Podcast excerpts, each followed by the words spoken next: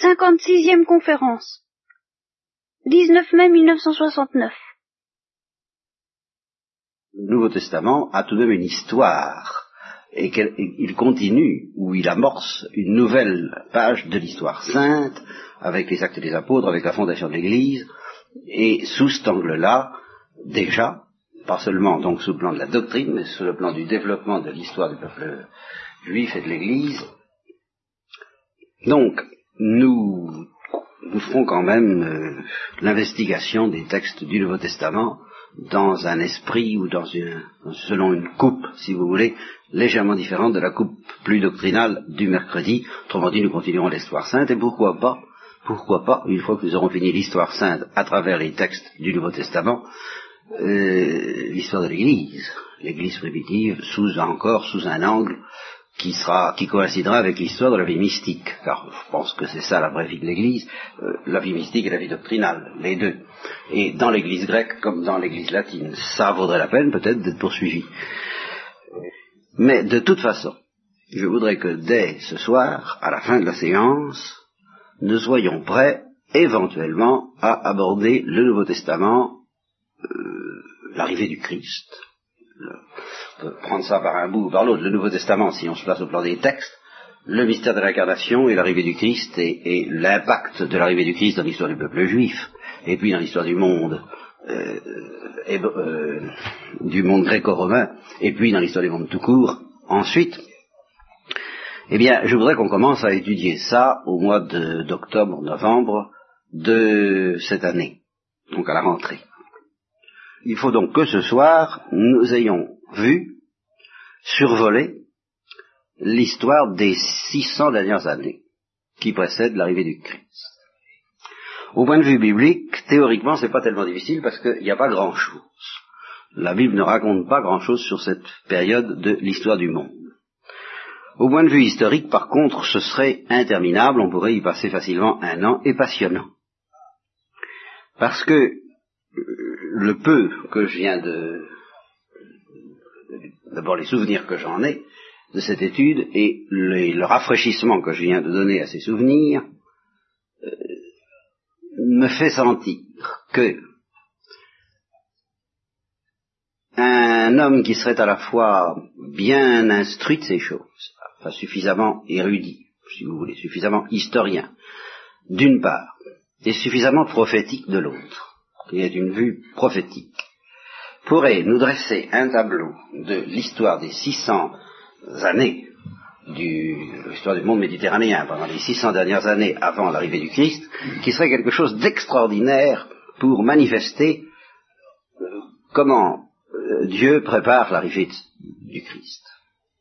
Remarquez qu'il y a quelqu'un qui a déjà fait cela, c'est Bossuet. Bon, il l'a fait dans un climat et avec des données historiques qui ne sont plus celles du XXe siècle, dans un climat aussi qui euh, littéraire, on ne lit plus Bossuet, quoi. Enfin, c'est peut-être dommage, mais enfin, c'est comme ça.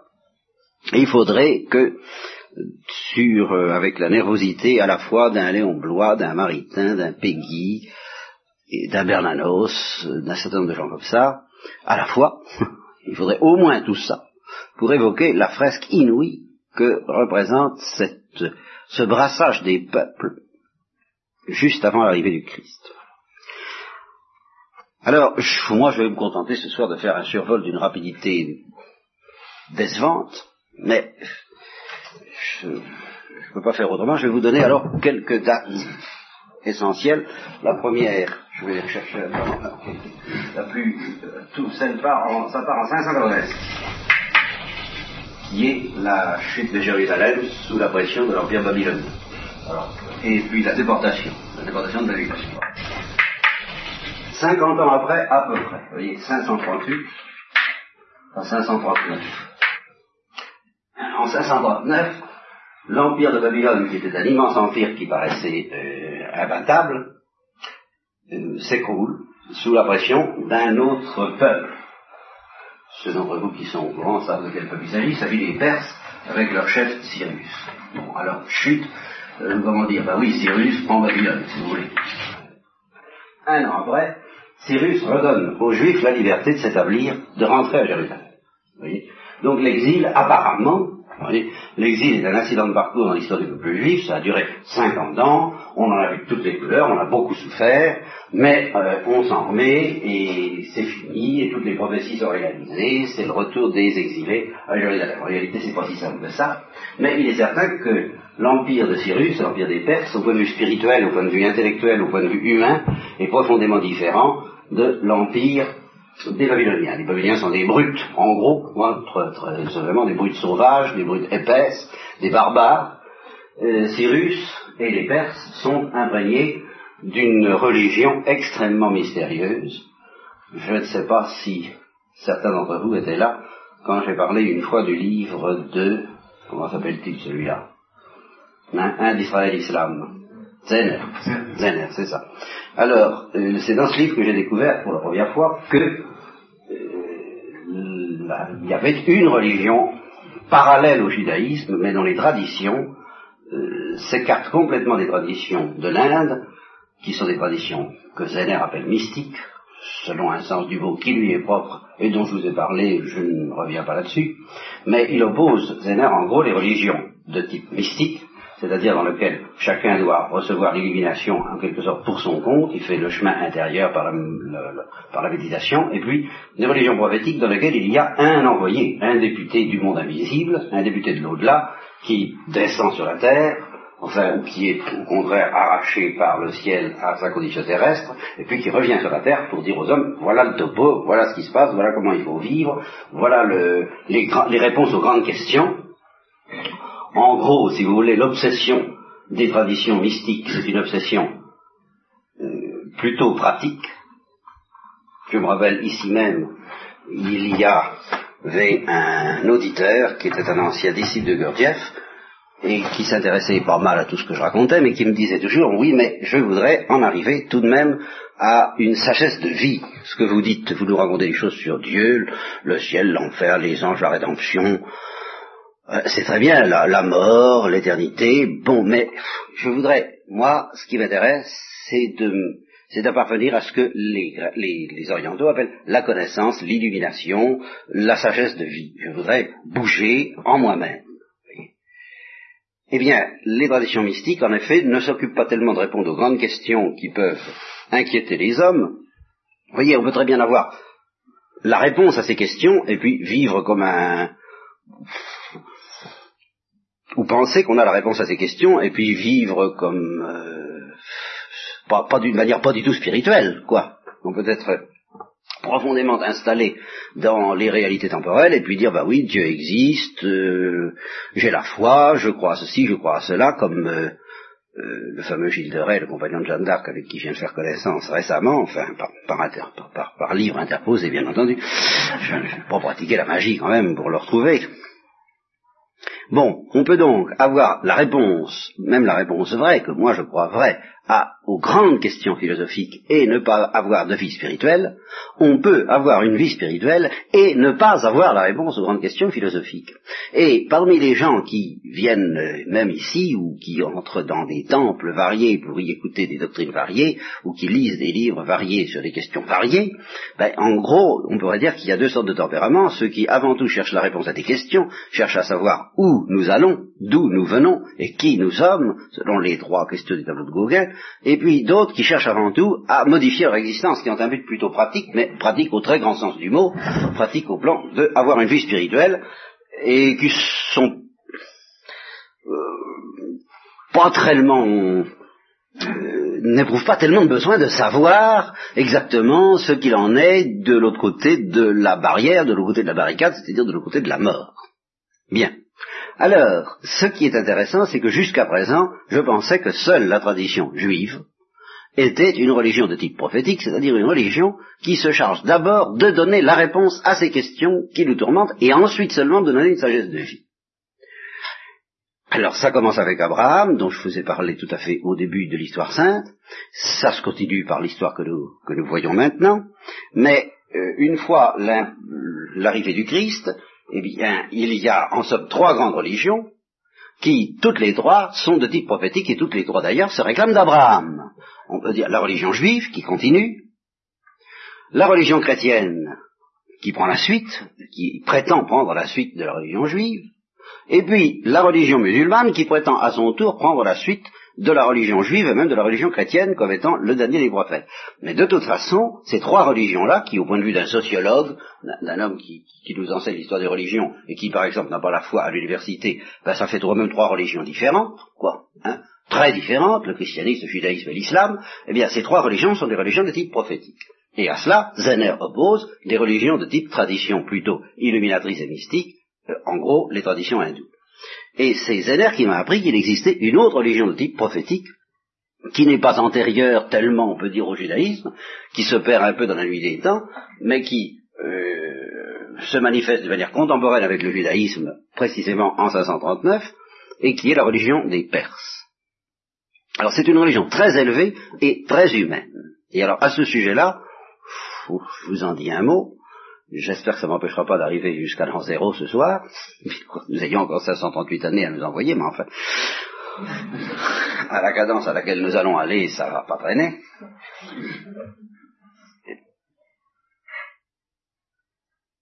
Au point de vue métaphysique, vous voyez, il y a deux intuitions profondes possibles. Moi, je crois. Il y en a d'autres possibles, mais elles ne sont pas profondes. Il y a deux intuitions profondes possibles ou bien l'intuition du Créateur, telle que la religion juive et la religion chrétienne l'ont développée, ou bien euh, ce qu'on peut appeler la tentation manichéenne permanente. C'est-à-dire, et ça c'est profond, ça que je veux dire. Voyez? Et, et ça correspond d'ailleurs à deux mentalités. Aujourd'hui, par exemple, nous sommes euh, en, en Occident, dans l'Occident dit chrétien et catholique, si vous voulez, le balancier manichéen est au point zéro, ou presque.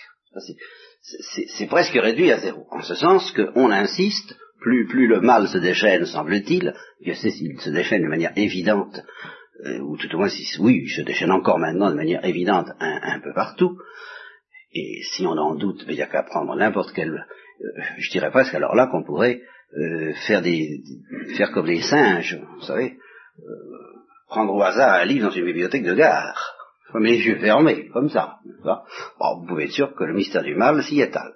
Euh, enfin, 9 fois sur 10, pour ne pas dire 99 fois sur 100.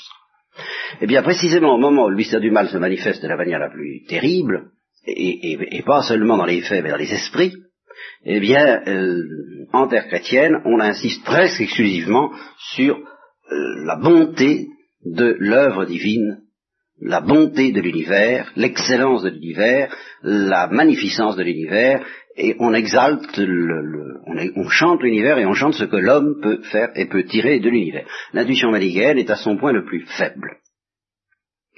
Alors, ça a des avantages et ça a des inconvénients. Quand elle est à son point le plus fort, l'intuition manichéenne, alors elle a de très grands inconvénients. L'intuition manichéenne consiste à dire à avoir le sens du bien, oui, certainement, mais à avoir aussi le sens du mal, et à avoir tellement le sens du mal qu'on en arrive à considérer que ça s'équilibre un peu avec le bien, que c'est aussi profond que le bien. C'est pour ça que je vous dis qu'il y a deux positions vraiment profondes. Non pas celle que je viens d'évoquer, qui est très superficielle, qui consiste un peu à ignorer le mystère du mal. Euh, les, deux intuitions profondes sont, à un premier niveau, l'intuition manichéenne dans laquelle on mesure la, splendeur du mystère du bien, mais on mesure aussi la profondeur du mystère du mal, et on en est euh, angoissé, pris à la gorge et tellement angoissé que dans la perspective manichéenne, eh bien, on ne sait pas trop euh, qui va l'emporter. Mais on, on, hésite. Hein. Alors, et puis alors, la perspective authentiquement juive et chrétienne, qui est une perspective qui assume comme toujours, tout ce qui est définitif et, vrai, euh, ça assume entièrement la perspective manichéenne, et ça dit, eh bien oui, il y a tout un aspect des choses par lequel on peut se demander si le mal n'est pas plus profond, ou au moins aussi profond que le bien, mais en dernière sœur, et pour un certain nombre de raisons qui ne sont pas faciles d'ailleurs à expliquer, ça, nous entraînera dans le mystère du mal, le mystère du bien dont je vous ai parlé il y a quelques années, je n'ai pas recommencé, ben, c'est tout de même le mystère du bien qui a le dernier mot, nécessairement, et au point de vue métaphysique et au point de vue spirituel. Seulement, cette intuition selon laquelle le bien l'emporte n'est vraiment chrétienne et vraiment philosophique que dans la mesure où elle coûte. hein, où elle coûte cher, c'est-à-dire où elle exprime, au fond, la lumière de quelqu'un qui a traversé, si j'ose dire, la zone manichéenne. Elle, elle n'est authentique que si elle est au-delà du manichéisme et non pas en deçà. Si vous, êtes optimiste, autrement dit, parce que vous n'avez pas mesuré le poids du mal, ben votre optimisme ne pèse pas lourd et il n'est pas chrétien. Au sens véritable du mot. Si votre optimisme est au contraire celui de quelqu'un qui a traversé la zone du mal pour découvrir, selon la parole du Christ que je cite assez souvent en ce moment, que Dieu est au-delà de la souffrance, alors, et du mal, que Dieu n'est pas simplement le bien, qui n'est pas simplement plus fort que le mal, mais au-delà, alors là, oui, ça va. Vous avez à ce moment-là, vous êtes engagé dans la voie d'éminence et dans la vérité. Alors, euh, cette tendance manichéenne, je vous la signale dès maintenant, parce que si nous faisons l'histoire de l'Église, nous la retrouverons, nous la retrouverons euh, vraiment à la place d'honneur. D'abord, c'est elle dont saint Augustin a été converti, il était manichéen, il est devenu chrétien, parce qu'il avait du génie, ben, il a eu du mal justement à traverser la zone manichéenne. ça, ça, ça s'est pas fait tout seul. Bon. Et puis, nous la retrouverons alors comme étant, d'une certaine manière, euh, l'hérésie permanente et fondamentale qui menace le christianisme. C'est entre autres euh, l'hérésie des albigeois et des cathares, la fameuse hérésie contre laquelle Saint Dominique a lutté toute sa vie et contre laquelle, ben, je pense que l'ordre de Saint Dominique est destiné à lutter aussi toute sa vie, tant, qu'il existera en tant qu'ordre de Saint Dominique. Les albigeois et les cathares sont, étaient des gens, euh, je veux dire, qui, sont, c'était des gens exigeants. Et c'est pour ça qu'ils sont profonds, et que je vous dis, il y, a deux, positions profondes. Au fond, il y a une position qui correspond à une vue de justice, et puis il y a une position qui correspond à une vue de miséricorde, qui est encore plus profonde que la justice. Au fond, les cathares en restent à la justice. Ce sont des gens exigeants qui ne supportent pas les imperfections de la terre. Voilà. Ils ne les supportent ils trouvent que c'est pas possible, que ça ne peut pas marcher avec Dieu, que ça ne peut pas marcher avec leur idéal.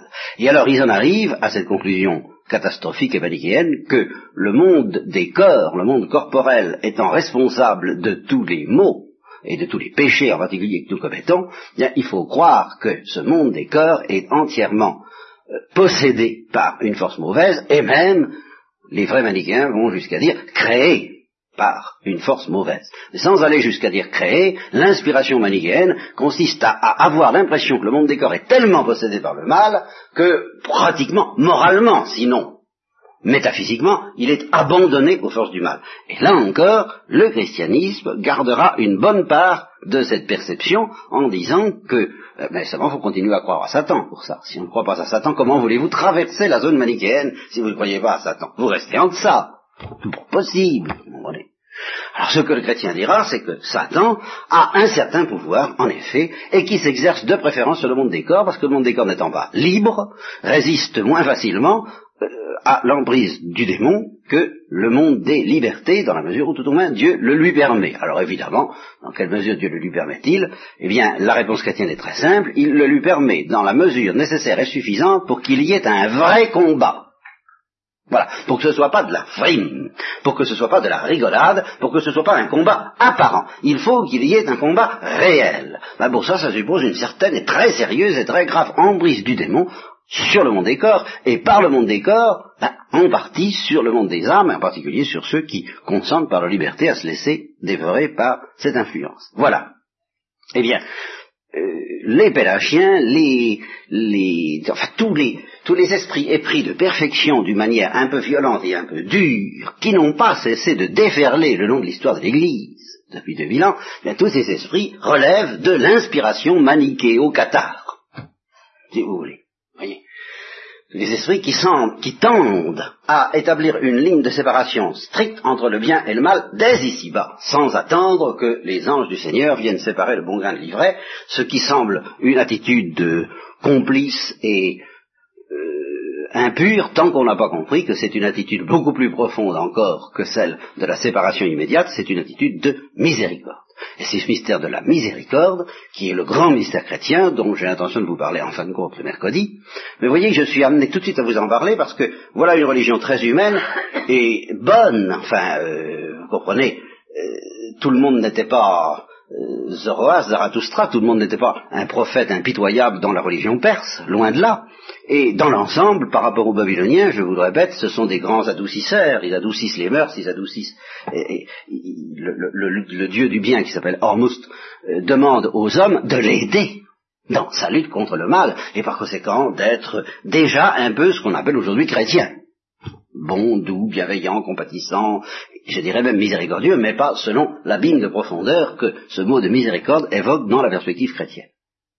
Alors, pour les juifs, je reviens à nos juifs, ça a représenté un changement fantastique, puisqu'ils ont passé du joug euh, démoniaque et païen et sanglant, au sens euh, des, divinités démoniaques des Babyloniens, au joug bienveillant, débonnaire, humain, spiritualisé, cultivé de Cyrus. Et l'année suivante, là, dès 538, donc, je crois pas que je me trompe, c'est le retour à Jérusalem. C'est ce qu'on appelle le décret de Cyrus, qui autorise les Juifs à rentrer. Alors là, on pourrait presque s'arrêter, mettre une ligne, et puis mettre ici l'an zéro.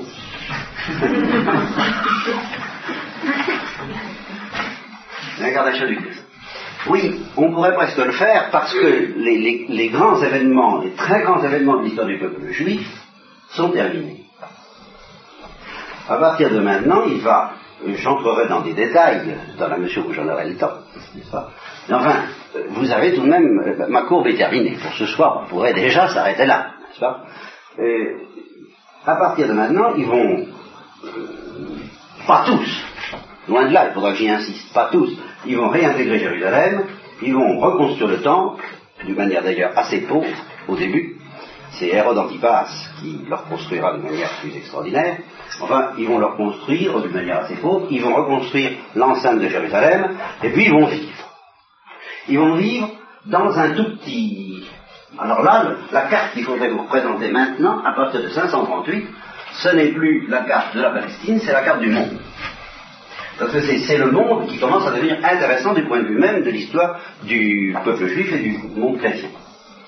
Alors vous avez donc un petit bout de terre qui s'appelle la Palestine, qui est ici, en gros. Hein. et alors, imaginez que ce, petit bout de terre soit une sorte de cloche, relativement à l'abri, pas totalement, nous verrons que ça n'a pas été totalement à l'abri, mais enfin, on peut négliger pour, dans une vue approximative, on peut faire comme s'ils avaient été à l'abri pendant 500 ans, c'est-à-dire qu'ils ils ont été pendant 500 ans, en gros, dominés par une série d'empires différents. Il y a eu l'empire des Perses, il y a, eu l'empire d'Alexandre, le, fameux conquérant macédonien grec, là, ça. Et puis, il y a eu alors les successeurs d'Alexandre, où ça a été très vaseux et très flottant. Ah, et, ce qui a engendré d'ailleurs un drame dont nous parlerons. Et puis, il y a eu en 63, là c'est tout de même une date importante qu'il faut, qu'il faut tout de même mettre avant l'an zéro, c'est la prise de Jérusalem par Pompée, c'est-à-dire par Rome. Ça, c'est une date capitale. C'est là que commence vraiment l'histoire du Christ. Bon, donc, pendant toute cette période, de 538 à 63, le peuple juif va vivre, tant bien que mal, au fond, à l'abri je dirais, je lis comme étant sous une cloche, sous l'avalanche alors d'un brassage de peuples inouïs. les événements de la Méditerranée sont fantastiques pendant ces 500 ans-là. Un, un seul mot, par exemple, c'est l'époque, le 5e siècle, c'est le grand siècle d'Athènes, hein, de Socrate, des, grands grecs, puis de Platon, quelque temps après. voyez? Et Alexandre sera le disciple d'Aristote. Voyez, c'est 4e siècle, 3e siècle par là. Alors, c'est tout de même la période fantastique de l'histoire du monde, celle où se prépare, d'une part, l'ensemencement de tout le monde méditerranéen par la pensée grecque, la pensée juive en cela. Question de rien. Elle ne fait pas école, la pensée juive. Elle est complètement ignorée des grands historiens de ce temps-là. Même pas de l'existence des juifs. C'est ça, c'est ça que je voudrais euh, faire saillir, vous voyez, avec, c'est, sensationnel dans l'histoire. Donc l'ensemencement par la pensée grecque, et puis aboutissant à une noire pagaille de décomposition très, très, très, très proche de ce que nous connaissons maintenant. C'est quelque chose de, une décomposition des mœurs, c'est des idées et des pensées complètement affolantes vers la fin de l'empire enfin de l'empire qui fut celui d'Alexandre. Et puis derrière ça, cette fécondation de l'Orient, du monde oriental par la pensée grecque, préparant ou, ou, relayé par quelque chose d'entièrement nouveau qui s'appelle la conquête romaine, qui alors va donner un squelette, une structure, une fermeté à tout cet empire euh, brouillant que jamais les Grecs ni les Orientaux n'auraient pu euh, euh, fournir eux-mêmes. Il fallait un peuple comme le peuple latin, qui est un peuple de paysans. Et tous ces gens, c'est des intellectuels ou des guerriers que ce soit les Perses ou les, Grecs, pas, des, Babyloniens, là c'était fini. Hein. Les Égyptiens, les Égyptiens, cette époque où a été constituée, d'abord Alexandre a fondé la fameuse ville d'Alexandrie, Bien. Et dans Alexandrie, on a constitué, il y avait un million d'habitants à Alexandrie. Je ne sais pas si vous vous rendez compte, hein, pour l'époque, avec une bibliothèque de 700 000 volumes. Comme intensité intellectuelle, c'était fantastique. L'intensité intellectuelle a abouti à ce à quoi aboutit toujours l'intensité intellectuelle, c'est-à-dire la pourriture. Ben, c'est à la fois, ben oui, comme la vie, plus elle est noble, plus elle est délicate, plus elle se pourrit facilement. Elle aboutit à la pourriture, et alors sont arrivés les paysans.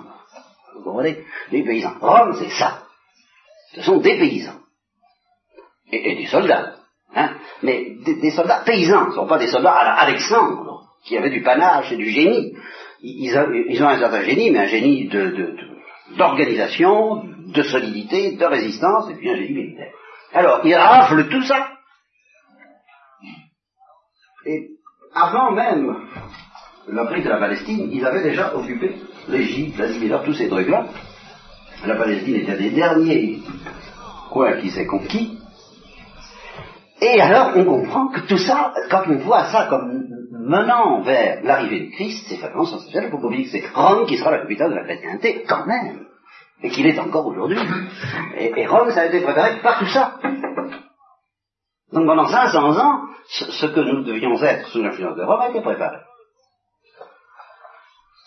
Voilà.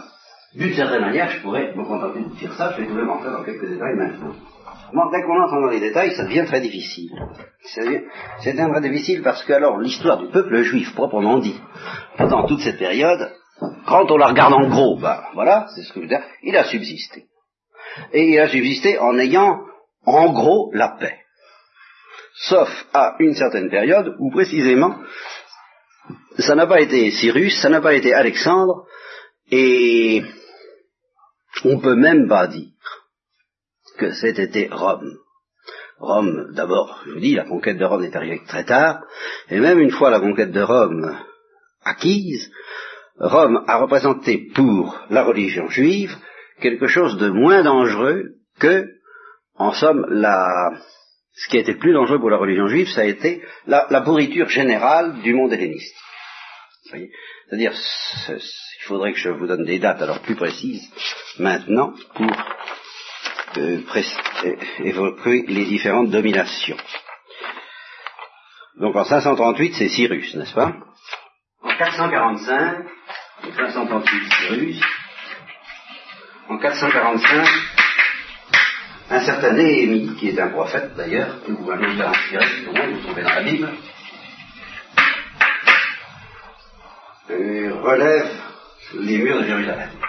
Alors, à partir de 400, sous l'influence d'un certain Esdras, mais aussi sous bien d'autres influences, sous l'influence, on peut dire, des prêtres, euh, tous les écrits que depuis le temps de Moïse, les Juifs avaient accumulé, les écrits et les traditions orales ont commencé à être rédigés, compulsés, euh, compulsés, c'est-à-dire euh, compilés, plus exactement, et organisés en un tout qui s'appelle la Bible. Vous voyez, la rédaction de la Bible, en gros, telle que nous la connaissons maintenant, avec ce qu'on appelle le canon, c'est-à-dire les écritures qui sont officiellement inspirées, cette rédaction date, enfin, a commencé à se faire en l'an 400 et elle s'est terminée du côté de l'an 200 à peu près.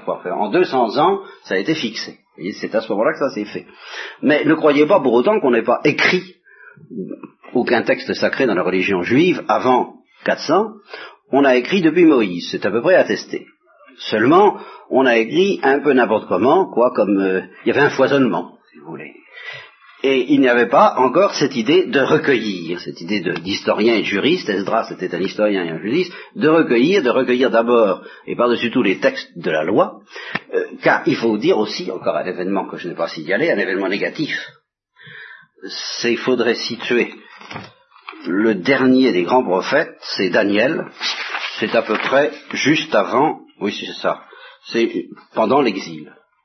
Pendant l'exil, donc entre 586 et 538, vous avez euh, Ézéchiel d'abord, Daniel ensuite, puis après, au point de vue prophète, c'est fini, c'est pratiquement fini. Et alors c'est l'époque des écrits. On recueille, on se souvient, on garde, on stabilise, on organise, on structure, et dans, euh, dans une sorte de vie cachée. On ne persécute plus le peuple juif et le peuple juif ne fait plus de conquête. En fait, je vous dis, c'est beaucoup plus compliqué que ça parce qu'il va y avoir un court moment, mais il faut que je continue à vous donner des dates pour ça. Voilà, alors la date de 332 est importante.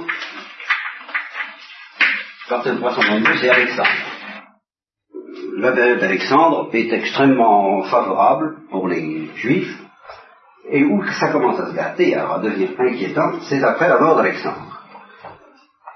Entre... Oh.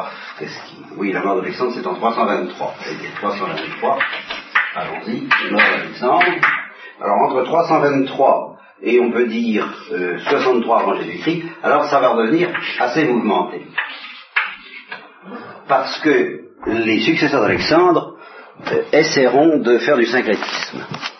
Ce sont des esprits, certains d'entre eux sont des esprits brouillons, excités, échauffés, passionnés de philosophie, passionnés de tradition ésotérique, et alors ils essaieront par tous les moyens euh, de pénétrer dans le judaïsme, de le pénétrer d'hellénisme, de, faire des juifs des intellectuels, et les juifs ont très bien senti que c'était un danger mortel. C'est à ce moment-là qu'ils ont organisé là une, une véritable résistance à l'esprit grec.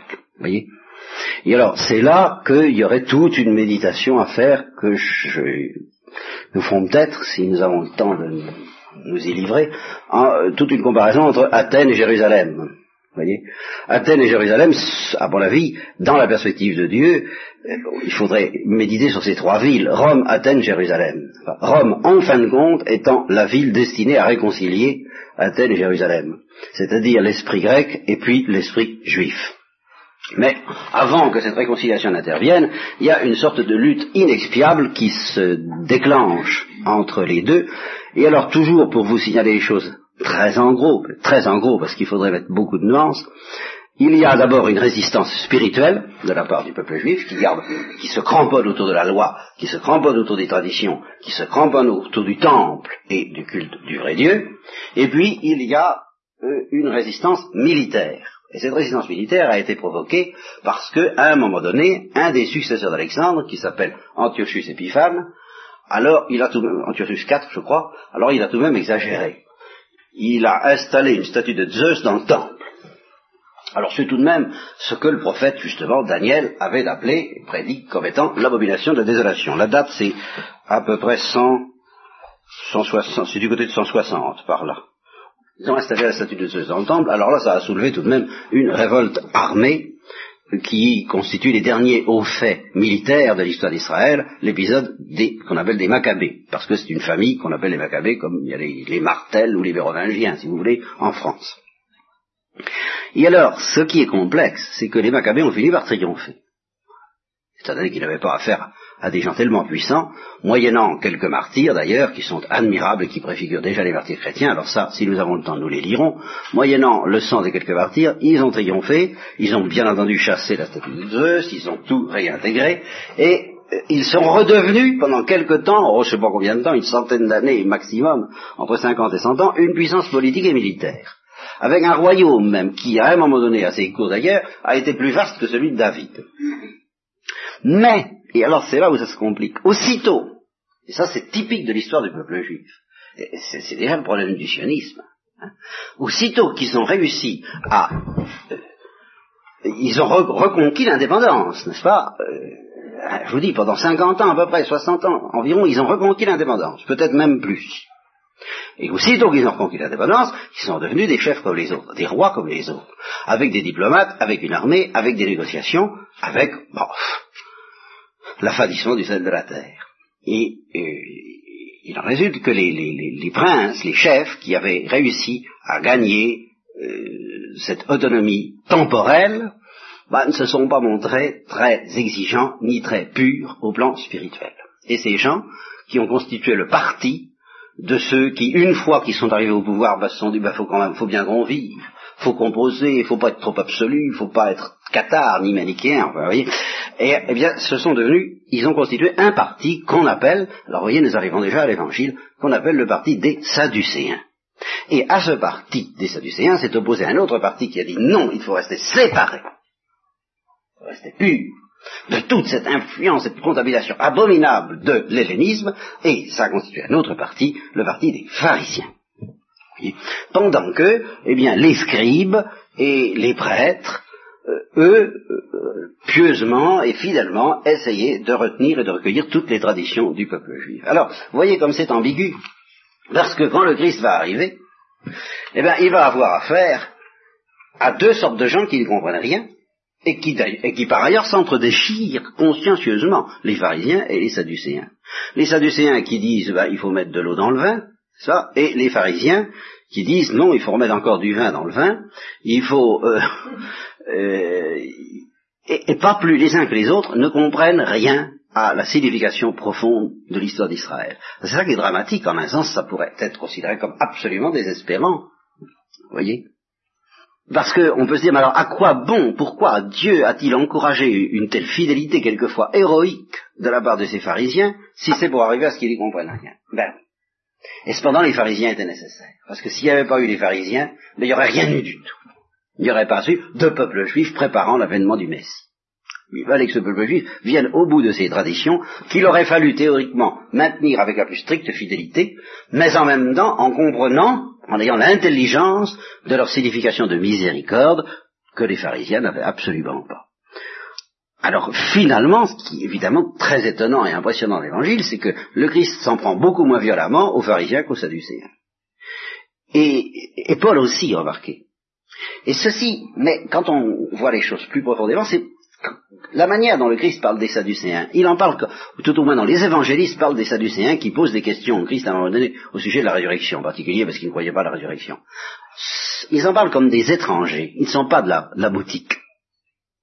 Ils ne sont pas de la famille, ils, ils, comprennent rien, ils sont, on ne leur en veut pas, on ne leur en veut plus, ils, ont, ils, sont, ils, ils pas. De... Le Christ est finalement, dans la mesure où il réclame l'autorité d'un maître, il est comme Paul lui-même un pharisien.